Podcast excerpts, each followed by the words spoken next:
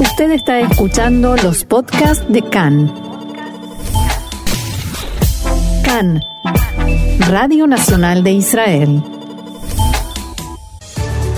El primer ministro Netanyahu alega que ya comenzó el proceso de mapeo que llevará hacia la anexión de territorios prometida. Mientras tanto, el embajador norteamericano en Jerusalén advierte a Israel que no lleve a cabo una anexión unilateral. El gobierno israelí amenaza a Hamas y la yihad islámica con una operación sin precedentes ante la escalada de violencia en el sur del país y la margen occidental.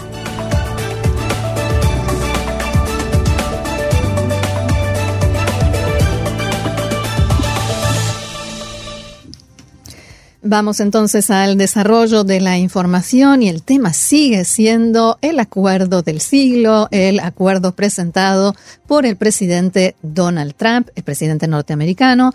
El primer ministro Netanyahu declaró anoche en un encuentro del partido que encabeza el Likud que ya comenzó el trabajo de mapeo de las fronteras según el acuerdo presentado por la Casa Blanca. Abro comillas, Estamos en el pico máximo del proceso de mapeo del terreno que, según el plan de Trump, formará parte del Estado de Israel. Se trata de 800 kilómetros de frontera, no llevará mucho tiempo. En los últimos días, el primer ministro Netanyahu justificó el hecho de que no procedió a anexar los asentamientos y el Valle del Jordán tal como había anunciado desde Washington después de la presentación del plan de paz. Netanyahu había dicho que el domingo siguiente, en la reunión del gabinete, se votaría la anexión, pero esa semana la reunión se suspendió y hoy esa votación no se llevó a cabo. Las declaraciones de funcionarios norteamericanos posteriores a la visita de Netanyahu a Washington frenaron el cumplimiento de esa promesa. El primer ministro explicó este fin de semana que eso se debió a un malentendido interno en el gobierno norteamericano. También en la mañana de hoy, al comienzo de la reunión de gabinete, se refirió al tema.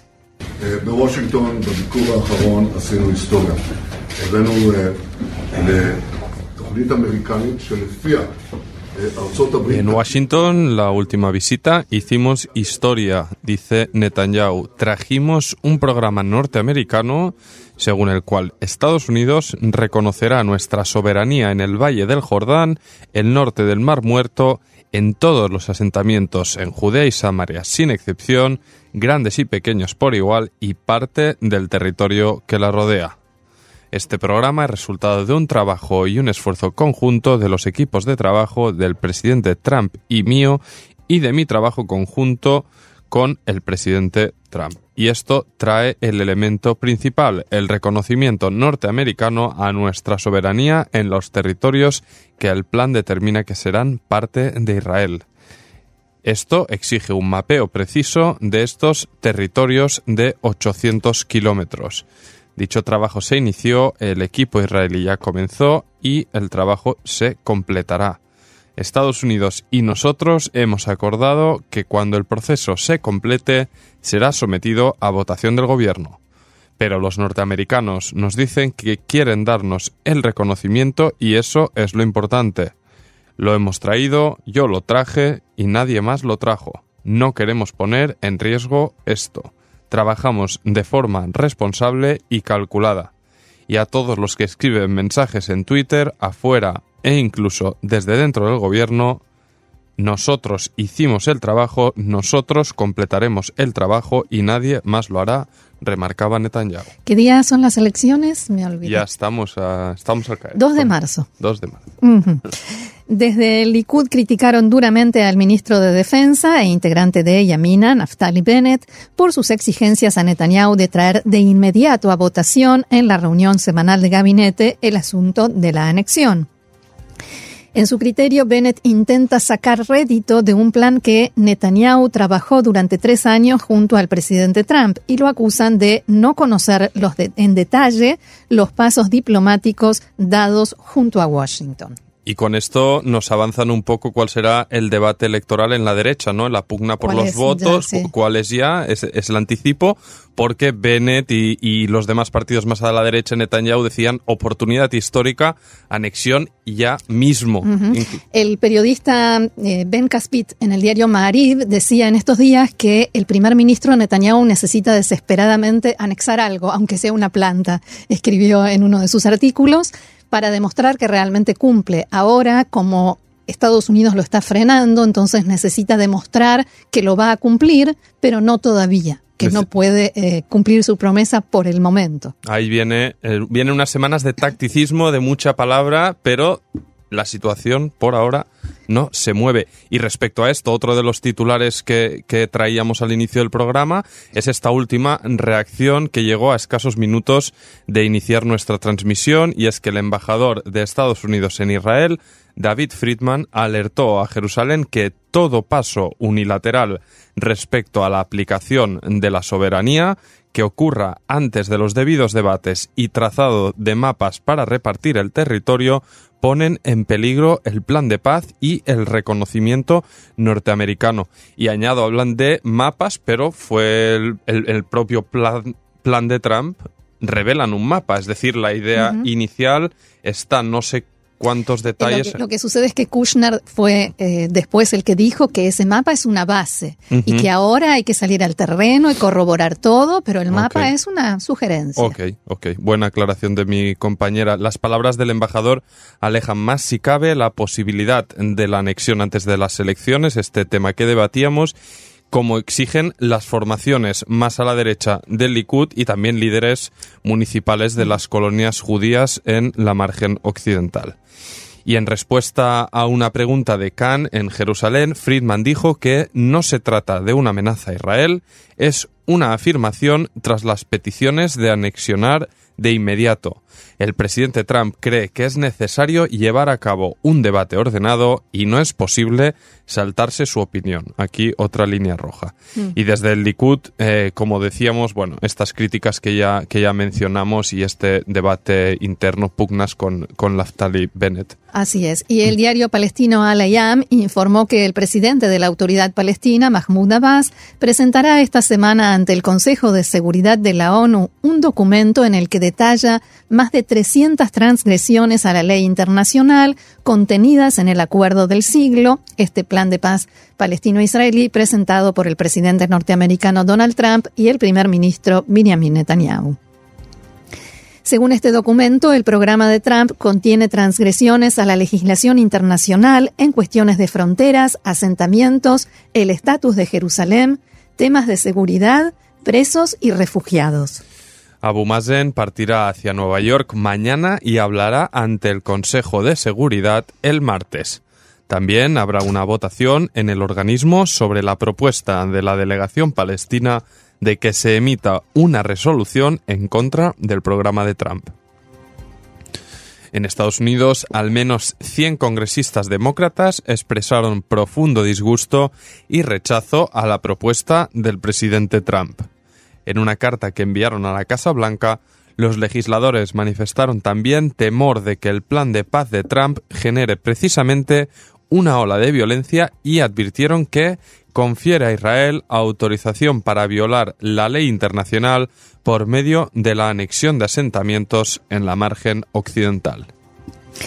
Y los presidentes de parlamentos de países árabes se reunieron este fin de semana en Jordania. Cada vez más los países árabes muestran un frente común de oposición al acuerdo de, paz de Trump. La reunión de emergencia a la que asistieron representantes de 20 países fue convocada justamente con ese objeto, expresar oposición al acuerdo de paz y solidaridad con el pueblo palestino. Marzouk Al-Ghanim, presidente del Parlamento de Kuwait, decía lo siguiente.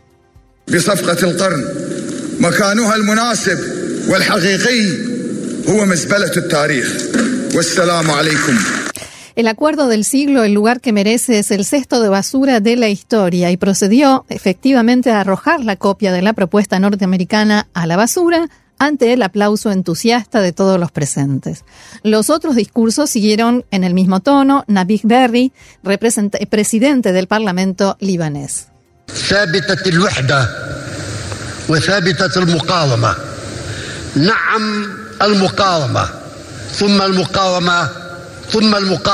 ¿Cuántas veces, ¿Cuántas veces dijo al-Mukawama?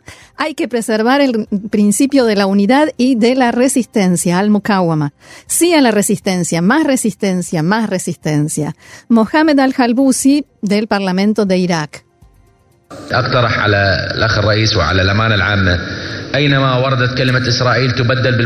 Propongo al presidente que en cada lugar donde aparece la palabra Israel la reemplacemos por el ocupante Israel. Y también en las calles se hicieron escuchar las voces de oposición al plan de Trump. En Amán, cientos de personas protestaron contra el acuerdo del siglo frente a la embajada de Estados Unidos. Salah al-Armuti, parlamentario jordano que participó en la protesta, decía lo siguiente.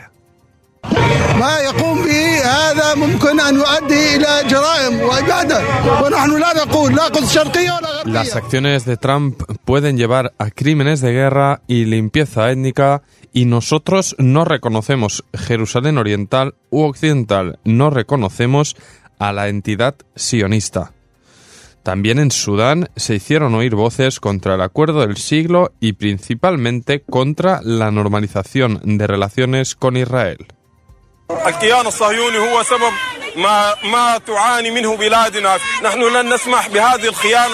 La entidad sionista es la fuente de los problemas en nuestros países, decía uno de los manifestantes en Jartum.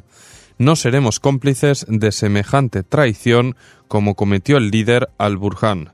Esa normalización no sucederá sino sobre su cadáver. Lapidario. Este fin de semana, Túnez despidió a su embajador ante la ONU bajo la acusación de no haber consultado al Ministerio de Asuntos Exteriores de su país sobre cuestiones clave que, según fuentes diplomáticas, incluyeron el, el controvertido Plan de Paz de Medio Oriente de Washington. La Cancillería explicó en un comunicado que el embajador de Túnez ante Naciones Unidas fue despedido por razones puramente profesionales con respecto a su débil desempeño y falta de coordinación con el Ministerio en asuntos importantes que se discuten en la ONU. Fuentes diplomáticas dijeron que el embajador Monsef Baati, quien ocupa un asiento en el Consejo de Seguridad, o mejor dicho, ocupaba desde principios de año, había ido más allá de lo que el presidente Kais Sayed quería en sus críticas al plan de paz del presidente norteamericano. Según estas fuentes, Sayed, que asumió el cargo en noviembre después de una sorpresiva victoria electoral, y hay que decir que hasta entonces era un ilustre desconocido, estaba preocupado porque las expresiones de apoyo de Baati a los palestinos podían poner en peligro las relaciones de Túnez con Estados Unidos. El em, embajador de Bélgica, Mark Peksen, dijo al escuchar, al enterarse del despido, que fue un shock. No conozco todos los detalles, la razón detrás de eso era un muy buen colega y lamento mucho que deba irse, dijo este embajador que ocupa la presidencia rotativa del Consejo de Seguridad.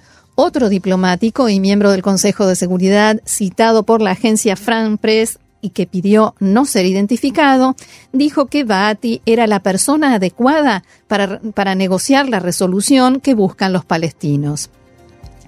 El rápido retiro de Baati a Túnez implica que no estuvo presente en la sesión informativa a puertas cerradas que tuvo lugar en el Consejo de Seguridad el jueves por parte del arquitecto de este plan estadounidense, el asesor y yerno de Trump, Jared Kushner y conflicto diplomático abierto. Más conflictos diplomáticos. Sí, este es uno nuevo y, por el asunto que, que, explicaremos a continuación, conflicto entre Bélgica e Israel directamente, y es que el embajador de Israel en Bélgica, Emmanuel Nachshon, fue llamado a consultas por parte del Ministerio de Exteriores belga un día después que el Ministerio de Exteriores de Jerusalén hiciera lo propio con el embajador belga aquí en Israel. El conflicto gira en torno a la invitación del embajador belga al director de la organización Defensa de los Niños Palestinos para que participe en el debate del Gabinete de Seguridad de la ONU junto a la comitiva belga. La organización culpa a Israel de crímenes de guerra y de la pobreza infantil y desde el Ministerio de Exteriores israelí en Jerusalén consideraron que se trata de una acción hostil de Bélgica contra el Estado judío en el Consejo de Seguridad. El Estado europeo es actualmente quien preside dicho organismo de la ONU. Desde el Ministerio de Exteriores belga afirmaron a Cannes que estamos sorprendidos de la atención mediática en la prensa sobre la invitación al director de la ONG. Nuestra relación con Israel es importante, pero ello no evitará que demos nuestra opinión. Fuentes israelíes dijeron en respuesta a la llamada a consultas del embajador en Bruselas que en lugar de centrarse en lo que sale en la prensa israelí, el Ministerio de Exteriores belga debería suspender la invitación de la organización anti-israelí al Consejo de Seguridad. Este acto no representa los buenos lazos entre los dos países. Bien, y seguimos adelante con más información. Israel detendrá la venta de productos agrícolas palestinos al extranjero a través de la frontera con Jordania. De este modo continúa el conflicto económico con la autoridad palestina. Ni frutas, ni verduras, ni otros productos agrícolas se podrán exportar. Mientras que la mayoría de estos productos se venden directamente a Israel, entre un 10 a un 15% se destinan a la venta a países extranjeros. Las ventas de la autoridad palestina al extranjero suponen cerca de un billón de shekel anuales gracias a productos como la fruta y verdura, especias, aceite de oliva y conservas variadas. La decisión se suma a la decisión tomada por el ministro de Defensa Naftali Bennett, que resolvió desde el pasado domingo vetar la entrada de productos agrícolas palestinos a Israel. En respuesta, la autoridad palestina decidió vetar la entrada de frutas y verduras israelíes a las zonas bajo su control en la margen occidental. Y hacemos ahora un repaso a los incidentes violentos ocurridos tras ese jueves dramático que contábamos aquí en el programa, que, que hizo disparar todas las alarmas. Afortunadamente la cosa se apaciguó, al menos por ahora, y, así fueron tras la cadena. Todo, todo es relativo, ¿no? Todo es relativo. Digo ahora y espero que no caduque mis palabras de aquí 20 minutos. Tras la cadena de, de tres atentados que explicamos e incidentes ocurridos el pasado jueves y que dejaron cuatro palestinos muertos y 14 soldados israelíes heridos, uno de ellos de extrema gravedad y que por cierto actualizo, tenía aquí el teletipo que nos llegó ahora, que se está recuperando bien, lo han desconectado de la máquina de respiración asistida, sigue en estado grave, pero mejora. Bien. Y esta es una esta noticia que quería añadir. El, temor era que el viernes, después de este jueves tan violento, que el viernes eh, las llamas se extendieran en Jerusalén, alrededor de la esplanada de las mezquitas, y finalmente esto no ocurrió, pero sí hubo choques en otros puntos de Cisjordania. En el poblado palestino de Azun se produjeron fuertes disturbios tras el funeral masivo del policía palestino muerto por un disparo del ejército israelí frente a la comisaría local de Jenin, cuando, recordamos, un amplio convoy de Chal accedió a la ciudad para demoler la vivienda familiar de un terrorista que mató a un rabino un año antes. Dos efectivos de la Guardia Fronteriza resultaron heridas de levedad por los lanzamientos de piedras y cócteles Molotov. Además, el Ministerio de Salud palestino reportó el mismo viernes la muerte de un joven en disturbios en Kafin, cerca de Tulkarem el portavoz de Tzal comunicó que el joven lanzó bombas incendiarias hacia soldados y los puso en peligro durante incidentes violentos. En otros poblados y campos de refugiados se registraron también choques, pero de menor intensidad. En la esplanada de las mezquitas se congregaron el viernes unos 15.000 feligreses musulmanes para el rezo del mediodía y según la, según la policía israelí no hubo incidentes ni proclamas nacionalistas. La, la, policía reforzó considerablemente sus efectivos en los aledaños de Al-Aqsa. Por otra parte, anoche se escuchó una fuerte explosión en los aledaños de la Franja de Gaza. Un proyectil de mortero fue disparado y cayó en territorio no habitado en el lado israelí de la frontera. No se activó ninguna alarma en las comunidades aledañas a la valla separatoria. En respuesta, Tzal atacó dos puestos militares de Hamas al norte de la franja palestina. Fue el único proyectil disparado en un fin de semana que se mantuvo tranquilo hasta entonces, ya que tampoco se detectaron globos incendiarios y como decía, todo es relativo y supongo que la lluvia también ayudó, sobre todo con el tema de los globos, ¿no? En la ciudad de Hebrón, al sur de la margen occidental, tropas de Tzal detuvieron al sospechoso de haber lanzado un cóctel Molotov que hirió a un soldado durante disturbios cerca del, cercanos al asentamiento judío. El fuego incendió la ropa del recluta, pero consiguió apagarlo de inmediato y las imágenes eh, también de inmediato eh, se propagaron en las redes sociales. Los eh, esfuerzos de los efectivos de seguridad ahora se concentran en la búsqueda del terrorista que disparó a un soldado cerca del asentamiento de Dolev el pasado jueves, en el tercer atentado en el mismo día, tras el atropellamiento de una brigada de Golani en las afueras de la ciudad vieja de Jerusalén y los disparos hacia policías por parte de un árabe israelí de Haifa en los aledaños del Monte del Templo. Y en la reunión de gabinete de hoy, el primer ministro Netanyahu también hizo una advertencia a Hamas y la yihad islámica.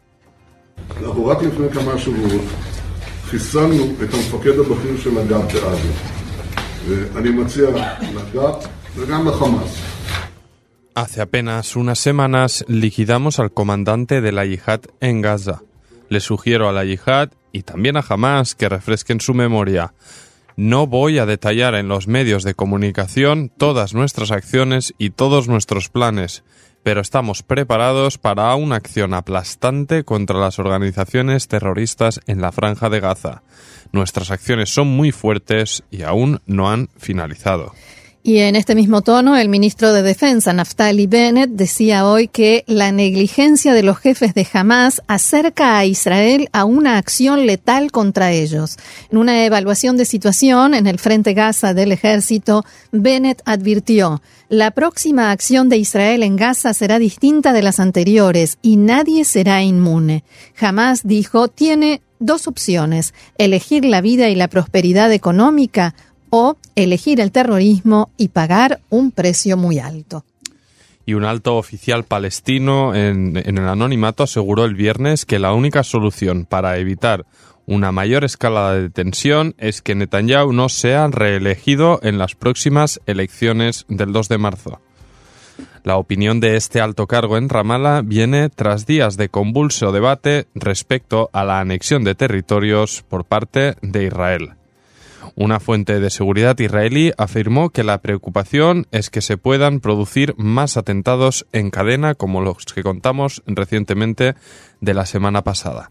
Respecto a la coordinación de seguridad, el oficial palestino aclaró que no se cortaron los vínculos con las fuerzas israelíes, pero tal como avanzó Khan, la motivación bajó significativamente tras el incidente de Jenin en que murió el policía palestino por fuego real de Tzal y en cuyo funeral participaron además en primera fila decenas de policías uniformados de la propia autoridad palestina, por cierto, en un funeral multitudinario de los que no se veían, creo, desde tiempos de la segunda intifada, esas imágenes con realmente miles de personas en las calles de Asun.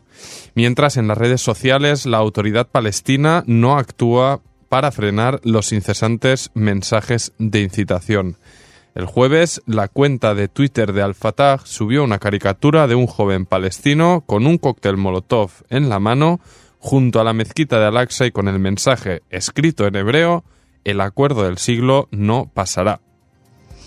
Los palestinos trabajan en la esfera internacional contra el plan de Trump y se esfuerzan en convencer a países europeos para alinearse con sus demandas. Desde Ramallah consideran que una derrota electoral de Netanyahu podría ayudar a reconducir la situación en favor de sus intereses. Y a pesar del atentado que contábamos antes en la esplanada de las mezquitas, ese tiroteo que hubo por parte de un eh, árabe israelí, eh, el oficial israelí comentó que hay una bajada significativa en la intención de los árabes residentes de Israel de sumarse a estas posibles oleadas de terror y violencia. La misma fuente consideró que lo que podría incendiar definitivamente el territorio sería la decisión de Israel de anexionar las zonas tras la luz verde de Trump, que ahora, por lo visto, está un poco en entredicho. Vamos a ver qué ocurre. Así es. Cambiamos de tema. La noticia siguiente está relacionada con el ataque aéreo que se atribuyó a Israel y del que informa a Israel, no se atribuyó a Israel, sino que fue atribuido a Israel y de que, del que informábamos en nuestro último programa de la semana el jueves. Recordemos, el Observatorio Sirio de Derechos Humanos informó que los ataques aéreos se produjeron después de la medianoche del miércoles y los medios oficiales dijeron que los sitios atacados son Al-Kiswe, Marcha al-Sultán y Giza, todo eso en las afueras de Damasco y también en el área de Isra, en la parte norte del distrito de Dera, al sur de Siria. La agencia estatal de noticias Sanaa informó que las defensas aéreas sirias derribaron la mayoría de los, de los misiles y también detalló que dos aviones de, al menos dos aviones de combate israelíes dispararon desde el espacio aéreo del Líbano y los demás desde los altos del Golán del lado israelí. ¿Y por qué recordamos toda esta información? Porque durante el fin de semana el ejército ruso aseguró que durante ese bombardeo la Fuerza Aérea Israelí puso en peligro un avión civil con 172 personas a bordo, entre pasajeros y tripulación. Según las autoridades rusas los, rusas, los pilotos del avión intentaron aterrizar en el aeropuerto de Damasco durante el ataque, pero debieron continuar y finalmente aterrizar en la base aérea rusa de Jmeimin, en el norte del país. La agencia de noticias rusa RIA informó, citando una fuente militar oficial, que el sistema de defensa antiaérea sirio estuvo muy cerca de impactar el avión civil en momentos en que intentaba repeler el ataque atribuido a Israel. La agencia de noticias Sputnik citó también fuentes militares, según las cuales en el Ministerio de Defensa ruso se quejaron de que Israel ha convertido en una costumbre permanente el uso de aviones civiles como escudo ante el sistema de defensa antiaérea siria. El Observatorio Sirio de Derechos Humanos informó que aumentó a 23 el número de muertos como consecuencia de este ataque presuntamente israelí. De acuerdo con este informe, 15 de ellos pertenecen a las milicias leales a Irán, entre los cuales hay tres con ciudadanía iraní. Y pasamos ahora a otro, a otro bloque, a otro orden de, temas, y es que el presidente de Israel, Rubén Rivlin, se comunicó directamente ayer con el presidente de Perú, Martín Alberto Vizcarra, para pedir la liberación de Odaya Monsenego, detenida en el país latinoamericano hace varios meses. La joven israelí con discapacidad mental fue arrestada en agosto junto a otra joven, Smadar Zohar, por sospecha de que intentaban contrabandear droga. El presidente indicó que estamos muy preocupados por la seguridad mental y física de Odaya debido a su arresto y la lejanía con su familia. En la carta explicó los problemas médicos de esta joven de 24 años y la excusó por la situación en la que fue involucrada. Rivlin también pidió conocer cuál es su estatus judicial en la actualidad. Hace dos semanas, la policía israelí arrestó a un sospechoso de estar involucrado en la trama que utilizó a las dos jóvenes supuestamente para traficar la droga y esta persona fue identificada por Sohar, la otra joven arrestada hace medio año también en Perú. Ambas son acusadas de llevar varios kilos de droga en su maleta y esperan a la apertura del proceso judicial en el país latinoamericano porque el ministro de Telecomunicaciones iraní anunció que su país lanzará en las próximas horas un nuevo satélite de observación científica. Abro comillas, la cuenta atrás ha comenzado para el lanzamiento del satélite Zafar en las próximas horas, dijo el ministro Mohammad Javad Asari Haromi, en Twitter. El programa de satélites de Irán inquieta a Occidente, como sabemos, pero el jefe de la Agencia Espacial Nacional, Morteza Berari, afirmó que Irán aboga por la utilización pacífica del espacio. Todas nuestras actividades en el ámbito espacial son transparentes, afirmó, y según explicó Berari, el satélite que se lanzará pesa 113 kilos y es capaz de realizar 15 vueltas completas a la Tierra por día. Su misión principal es recolectar imágenes, en particular para estudiar y prevenir seísmos, impedir catástrofes naturales y desarrollar la agricultura.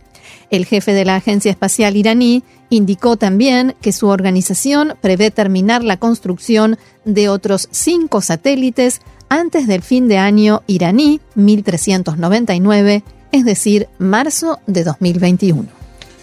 Bueno, y respecto al frío que atemorizaba a mi compañera, es real. Esta oleada de frío llegó repentinamente. Eh, ayer ya había mucho viento y bajó las temperaturas. Y Parece ser que tendremos temperaturas incluso cercanas a los 0 grados, tan inusual en esta región, y que se sentirá en todo el país. Las lluvias y los intensos vientos que se sintieron el fin de semana se relajarán poco a poco, pero durante el día de hoy continúan las lluvias en el centro y el sur de Israel. Además, en la mañana se esperaba